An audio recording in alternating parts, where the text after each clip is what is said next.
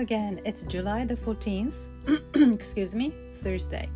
And today uh, I'm gonna talk about um, the talk we just had uh, on Zoom meeting uh, where I talked about talked with one Polish lady who's going to give a presentation in the same webinar. I'm going to um, participate as a speaker on a different day, though. Um, yeah, she um, wanted to um, get some ideas about what she can share with them in the webinar. Um, so I'm talked about what I'm going to um, speak about and how I've chosen the topic because, as she mentioned, the the culture about that country. In my case, it's Japanese culture. Um, it's um, it's too broad, and I think for half an hour of um, presentation, I need to narrow down the, the topic, and I'd like to highlight the mentality of Japanese people. So I I'm going to um, explain uh, about it using some example, the customs and the the kind of play we um, use in our daily life. So, but what I like to point out is our mentality. Um, so, to explain that, I need to um, the, the examples what we do we, without uh, realizing could be a good example. So that's what I um, shared with her and she could come up with um, good idea although she had some a few things in mind already um, but i find it's really good to talk with someone who's uh, who is in the same position uh, that is going to a presentation for the first time in their life um, and um, it's not their native language yeah, it's in English this time. So and um, and uh, we had something in common. Like uh, I'm older than her, but we are not going to um, use any um, any tools for presentation like um, PowerPoint or any other application. So we just um, talk without using any tools.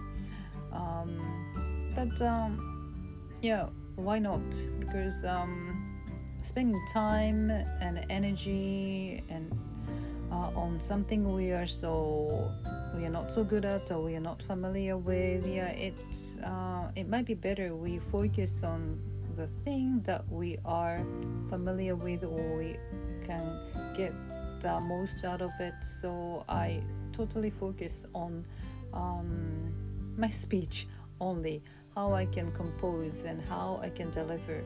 And uh, personally, I prefer and I like all those um, speakers who speak spontaneously, uh, improvised in an improvised way, rather than those speakers who prepared everything beforehand and just followed their script or the order of presentation. But anyway, it's uh, totally a personal preference, and uh, I um, I don't think I can be one of them, like uh, giving a presentation spontaneously and improvise in an improvised way. Um, I need to uh, have I need to write down some bullet points so that I wouldn't miss any points all through those 30 minutes. But anyway, I'm gonna um, time my uh, speech so that I can make a little bit of alteration or I can add something else or I can get rid of something and add something instead. So the yeah I have only one week. Yeah or I should say I have um, one week. Still so I can I can work on it so that all the participants will get interested in our culture or get more curious about it or can learn something from it, something new, hopefully. Okay, that's it. Yeah, it, it was the meeting with her and talking with her on the, the Zoom. yeah, it was um, yeah, such a great time. As she mentioned, she said, yeah, it's our first time, but somehow she she said she doesn't feel like it's our first time. Like uh, it was so natural to talk to me, or talk with me, I should say. So yeah, I felt the same. Yeah, um, yeah, it was a great experience to get to know someone uh, through this kind of opportunity. Uh, if I hadn't um, chosen to participate and grab this opportunity, uh, I would never have. I would never meet her. So this is. Um, oh, I would never have met her. Oh, anyway, um, so this is great if you um, grab the opportunity and do something new, something you've never done before. Surely, uh, it will bring you um, some other stuff, byproducts, or something. Okay, that's it. Thank you very much. Bye.